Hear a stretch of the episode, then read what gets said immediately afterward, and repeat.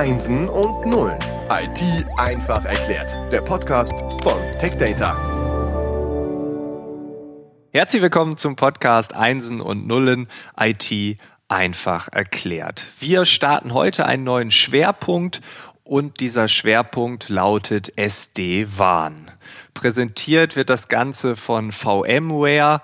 Zu Gast ist Sven Tuck. Er ist Digital Sales Network Specialist bei VMware. Sven, erstmal herzlich willkommen. Hallo. Und was genau macht ein Digital Sales Network Specialist? Das musst du uns erklären. Oh, das klingt aber nach einer ganzen Handvoll. Ne? So, muss, das muss man erstmal verdauen. Ähm, ja, nee, natürlich im ersten Schritt erstmal danke äh, danke natürlich auch für die Einladung, ähm, Frank, und auch danke für, das, äh, äh, für, für die gemeinsame Vorbereitung. Ähm, es hat sich ja schon im Vorfeld ergeben, wir haben heute sehr viel miteinander zu besprechen. Ähm, aber wir versuchen auch die abstrusen Themen, wie gesagt, äh, im, im, Rahmen des Podcasts natürlich runterzubrechen auf äh, auf, auf, auf Ebenen, wo man sich einfach dann eben auch in dieses, äh, in dieses Thema hineinversehen kann. Ja, es geht im Prinzip, also der Digital Sales äh, Network Spezialist, äh, in diesem Fall meinerseitig, also Sven Tuck, wie gesagt, ich sitze im Moment in äh, Barcelona.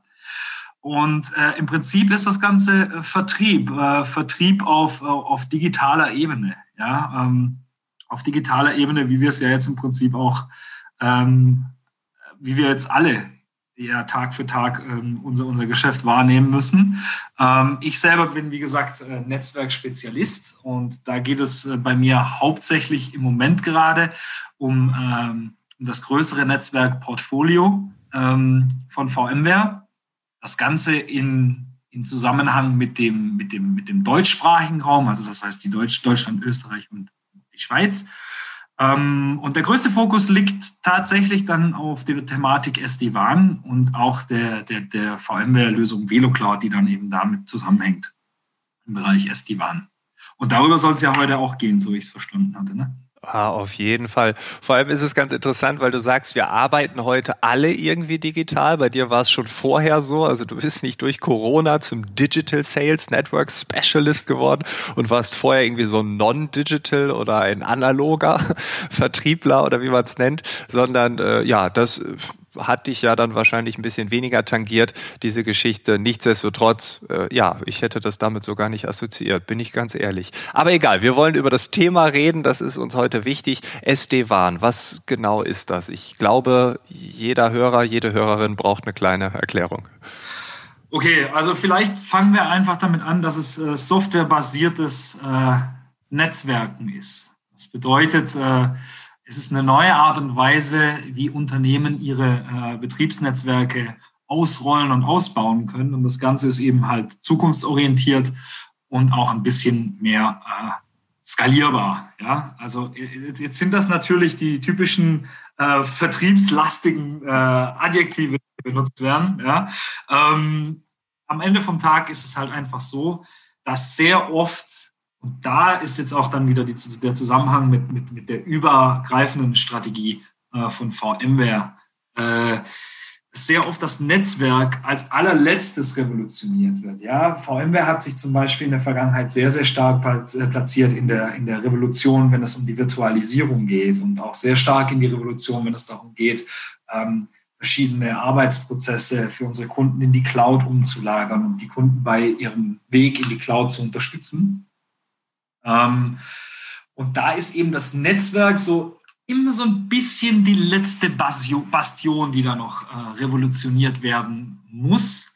Wenn jetzt, wenn man sich darüber aber mit den Netzwerkern unterhält, dann ist es meistens ein bisschen schwierig. Das liegt hauptsächlich daran, dass ähm, das Netzwerk, dass die Lichter immer anbleiben müssen und das Netzwerk äh, in seiner Struktur natürlich auch ganz, ganz viel dazu beiträgt, dass äh, ein Unternehmen operativ ist. Das ist jetzt ein Eingriff, der ist ein bisschen prekär. Äh, da gibt es dann immer das, äh, die Option, dass man vielleicht auch nicht gleich äh, jeder Herz-OP dann zustimmt. Und das eben genau hindert auch viele Netzwerke daran, die Schritte zu gehen ins softwarebasierte Netzwerk ähm, und dergleichen. Und das sind eben genau diese Bedenken, die wir jetzt vielleicht auch versuchen können, mit dem Podcast so ein bisschen abzunehmen.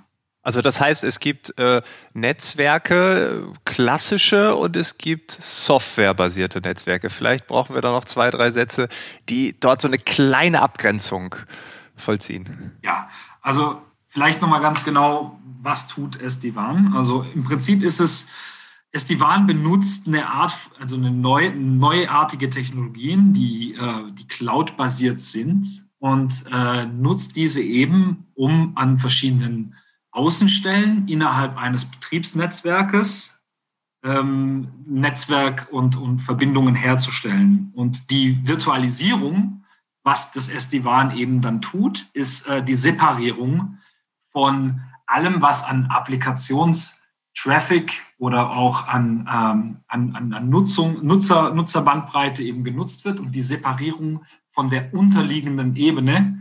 Ähm, und die unterliegende Ebene war bisher eben die Hardware.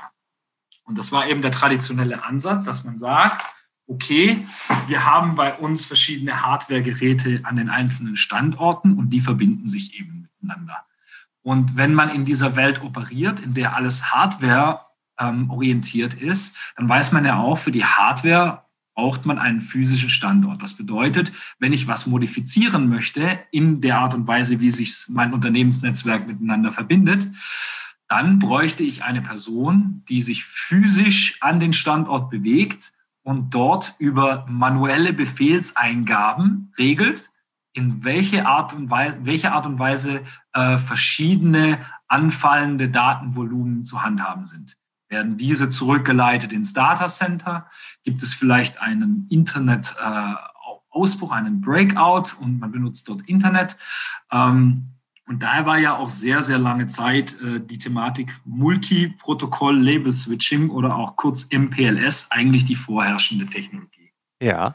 Okay, also das, ähm, äh, du sprichst hier von einer Revolution, die letzte Bastion, die fällt. Du hast äh, über eine Herz-OP gesprochen. Also wenn ich dran denke, dass ich eine Herz-OP benötige, dann würde ich sagen, oje, oje, also da geht nicht viel mehr. Das ist so, ja, vielleicht noch Lunge und auch was am Kopf wäre vielleicht auch nicht so schön, aber da sind wir schon in einem sehr sensiblen Bereich.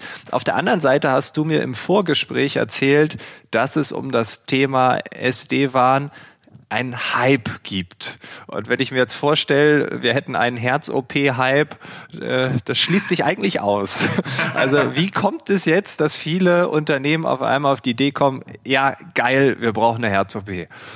Ähm das hast du sehr gut formuliert. Ähm, Im Ende vom Tag bricht es sich herunter auf die Risiken, die wir eingehen und die daraus äh, resultierenden ähm, Vorteile für die einzelnen, für die einzelnen Unternehmen. Ja? Ich hatte es ja gerade angesprochen, äh, das MPLS, ja, äh, das Was genau ist MPLS? Das brauchen wir vielleicht auch noch. Ja, im Prinzip ist es, ist es ein Routing-Protokoll. Das ist damals eingeführt worden, basierend auf dem Fakt, dass äh, eine traditionelle Internetverbindung instabil ist und dafür natürlich für ein Unternehmen ungeeignet war zu diesem Zeitpunkt. Und MPLS ähm, ist dann auch im Großen und Ganzen als Protokoll und auch als Handhabung outgesourced worden an die großen, ähm, an die großen Service-Provider und Telekommunikationsprovider die dann logischerweise ähm, sowas wie ein privates Netzwerk dann quasi für einen erstellen. Das bedeutet, äh, da wird zum Teil dann auch gebuddelt, da werden dann neue Verbindungen hergestellt, wo vorher keine waren. Aber der Vorteil von äh, MPLS traditionell ist einfach, ähm, dass es sehr, sehr verlässlich ist. Ja, es ist verlässlich. Das bedeutet, das Protokoll selber hat die Möglichkeit, ohne größeren Paketverlust äh, Datenmengen von A nach B zu transportieren, ähm, diese Datenmengen mit einzelnen Labels, so, sogenannten Labels zu versehen. Und dadurch, es geringt einfach, äh, wir haben eine, eine sehr kurze, ähm, eine, eine sehr, einen sehr geringen Paketverlust. Ja? Und der ist, wie gesagt, basierend auf Hardware. Und das bedeutet, er ist basierend auf äh, dem äh, CPE, also dem Customer Premise Equipment, das man dann an der jeweiligen Außenstelle stehen hat. Ja. Und das ist ja, wie, wie, ich angesprochen hatte, eben genau der Grund, warum man, wenn man was modifiziert oder anders machen möchte, äh, das mit sehr viel IT-Arbeit und Eingeben von Befehlszeilen ja. etc. vorhanden ist, weil es eben keine virtualisierte Ebene gab, die diesen ganzen Transfer, also den Transfer von A nach B, ähm, separiert hat. Also nur, nur mal als, als Verständnis, ja, äh, als Verständnisklärung. also ähm, kann ich mir jetzt ganz vereinfacht dargestellt vorstellen, es gibt normales Internet, da sind all die anderen Häuser um Mainz auch angeschlossen und äh, MPLS, da habe ich mein eigenes, also so eine eigene Leitung, die wird zu mir hingebuddelt. Das meinst du mit Hardware, mit sehr viel Aufwand? Genau. Also ja. ähm, die, die eigene Leitung, die zu dir hingebuddelt wird, die kommt ja natürlich ähm, mit auch Versprechungen. Ja, es wird ja, ja gesagt, ja. dass ähm, diese Verbindung niemals abreißt und dass es da keine Qualitätseinbußen gibt und dergleichen. Ja, und deswegen war es ja damals auch so attraktiv für Unternehmen zu sagen, hey, das brauche ich. Ähm, das kostet mich zwar ein unmenschliches Geld, aber ich brauche das, weil die andere Alternative ist im, im Großen und Ganzen zu instabil. Und jetzt sind wir genau an dem Punkt, warum es diese Revolution gibt. Und das ist eben der Punkt, dass man sagt, okay, ähm, diese Welt, also die, die Hardware, die Hardware-generierte Welt mit diesen privaten Verbindungen, die stößt langsam an ihre Grenzen. Ähm, und ja, da gibt es ganz verschiedene Gründe dafür, warum, warum das jetzt heute eben nicht mehr zeitgemäß ist. Okay, und jetzt kommt SD-WAN ins Spiel und löst MPLS ab, ersetzt MPLS, ergänzt MPLS. Äh, wie würdest du es einschätzen? Alle drei. also, ich kann mir noch drei weitere überlegen. Nee, nee, nee. Also ich glaube, jetzt bist du auch schon am Ende, glaube ich. Also, okay. Also, also es sind im Prinzip alle. Also wir, das, das, das, das, das, das Tolle an SD-WAN ist, und das, da kommen wir wieder zurück zum, zum Beispiel mit der Herz-OP. Ich muss nicht äh, gleich alles, was ich habe, wegnehmen und ersetzen. Und äh, ich muss nicht direkt ans Herz gehen, sondern ich habe die Möglichkeit, auch kleinere Vorgänge zu machen, um mich da langsam hinzubewegen. Ja? Ähm, und das ist, glaube ich, ein, auch vielleicht ist das Ganze auch Marketing geschuldet, was äh, das Marketing, das sich in unserem Markt momentan befindet, dass viele Kunden oder viele, viele, viele, viele Unternehmen eben ähm, in, in diesem Weltbild gefangen sind, dass sie glauben, okay, wenn ich jetzt SD-WAN einführe, dann muss ich, dann, dann brauche ich gar kein MPLS mehr oder dann muss ich komplett mhm. alles bei mir austauschen, was, was es so gibt. Und das ist nicht der Fall und das würde ich auch so niemandem ans Herz legen. Ja? Also für mich ist es, ist es ganz wichtig, dass, der, dass das auch verstanden wird, dass es die WAN jetzt nicht reinkommt und zwangsläufig dein komplettes MPLS ersetzt. Ja? Es kann das tun, wir haben das auch schon gesehen, aber ich glaube, dass vielleicht ein schrittweise Weg weniger, weniger Probleme mit sich bringt am Ende vom Tag. Ja, dass man einfach sieht, okay, wir installieren die Lösung und Schritt für Schritt schauen wir mit den Werten und Informationen, die wir aus SD-WAN bekommen, ähm, machen wir überlegte Entscheidungen, was die Zukunft unserer Verbindung und unserer Konnektivität äh, angeht. Okay, hast du ein, ein Anwendungsbeispiel, dass wir so verstehen können, wie genau SD-WAN funktioniert? Ähm, klassisch, also was, wo wir jetzt einen ganz, ganz, ganz einfachen, vielleicht auch zu verstehenden Anwendungsfall sehen, ist, ist die Natur und die Struktur äh, unserer Applikationen. Ähm, die Applikationen im Allgemeinen ähm, migrieren immer mehr in die Cloud. Alle größeren Applikationen und die meisten, die wir, ähm, die wir momentan zur Verfügung haben, sind äh, bereits Cloud-Applikationen. Ja. Wir werden demnächst durch Cloud-Applikationen abgelöst.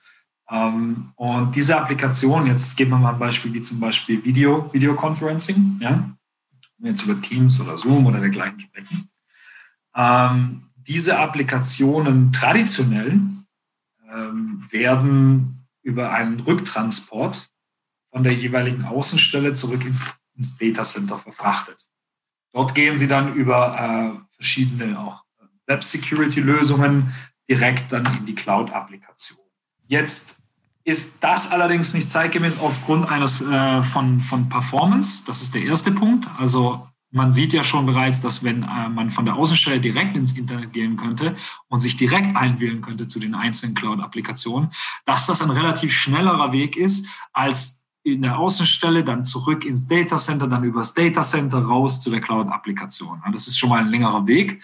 Das bedeutet, die Latenz ist natürlich auch deutlich äh, deutlich höher. Das ist einfach eine, eine Applikations-Performance, äh, die man sich als Unternehmen nicht zwangsläufig leisten kann. Ja, wir haben halt äh, die Probleme, dass auch zum Beispiel die User, äh, die, die einzelnen Nutzer an der Endstelle, dass diese ähm, natürlich auch weniger tolerant werden, was auf jeden Fall was Konnektivität angeht. Ne? Ja, äh, gerade bei Videokonferenzen. Also sobald ein Bild äh, laggt. Ich weiß gar nicht, ob es ein offizieller Begriff ist. Also im Gaming gibt es diesen bekannten Lag, diese Verzögerung. Mhm. Ähm, und wenn dann ein Video stottert oder eine Stimme stottert oder das Video friert ein und man hört nur noch die Stimme, dann äh, ist das Gesamterlebnis ja doch schon ein bisschen ähm, ja, äh, nachteiliger oder, oder negativer und auf einmal macht es keinen Spaß mehr. Wenn ich mir vorstelle, ich habe einen wichtigen Sales Call über Zoom oder Microsoft Teams oder all den anderen Plattformen, die es dort gibt,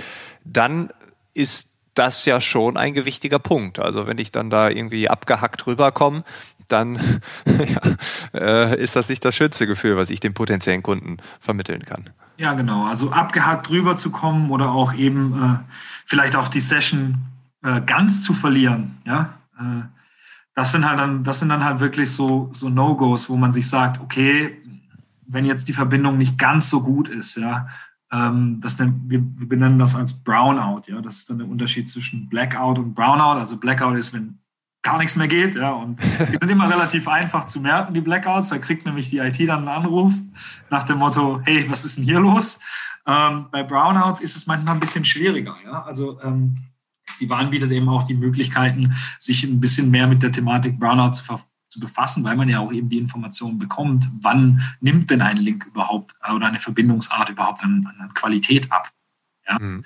Und ähm, die Brownouts, das, dem, dem dem schreibt man vielleicht nicht ganz so viel zu wie jetzt dem Blackout, aber wenn man sich mal überlegt, dass zum Beispiel, angenommen jetzt meine Salesforce-Seite, ja, als ich als Vertriebler, ja, das ist wieder ein Vertrieblerbeispiel, ja, ähm, angenommen meine Salesforce-Seite braucht irgendwie 20 Sekunden oder so, äh, um zu laden, dann ist das, äh, jetzt überlegen wir uns, wir haben vielleicht mehrere hundert Vertriebler irgendwo, ja, die unterwegs sind. Wenn das, äh, wenn man das hochrechnet, dann ist das schon eine ganze Menge an Zeit.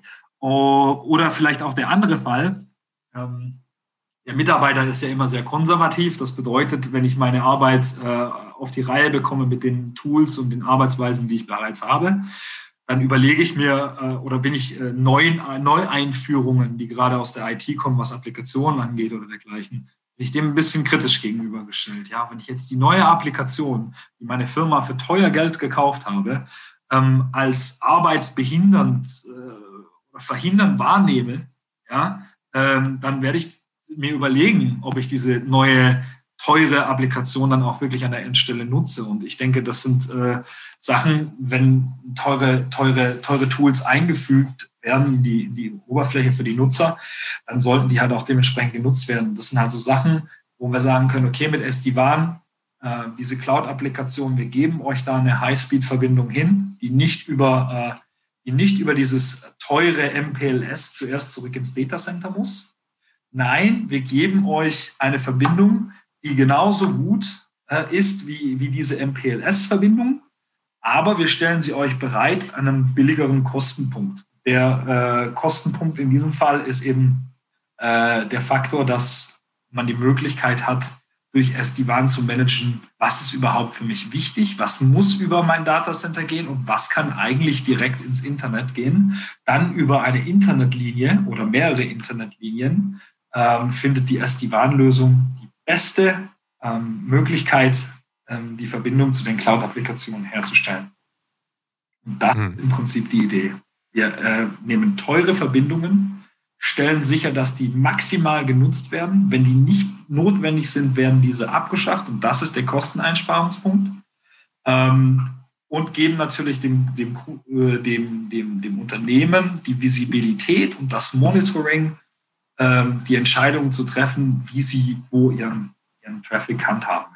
Ja, ich finde auch den Punkt total spannend, ähm, diese 20 Sekunden und gerade wenn man in einer Transformationsphase steckt, was wir als Unternehmen eigentlich permanent sind, also es wird immer was Neues eingeführt, es wird immer schneller und äh, genau deshalb ähm, ja, muss die Software, muss das System einfach flüssig laufen, es muss schnell gehen, nicht damit man sagen kann, okay, ja, diese blöde neue App, die will ich nicht nutzen und die ist auch total lahm und das macht auch gar keinen Sinn. Ne, da hat man den Kritikern, den Skeptikern natürlich schon wieder ein Argument mehr äh, ins Nest gelegt, von daher bin ich da voll bei dir. Die Ansprüche steigen, darüber werden wir auch reden in der zweiten Episode. Äh, ich glaube, wir dürfen noch mal ein bisschen tiefer gehen, uns die Vorteile anschauen, die Funktionalitäten und ja, ich würde sagen, in der nächsten Woche hören wir uns wieder. Und äh, ja, bis dahin, alles Gute. Dankeschön. Ciao.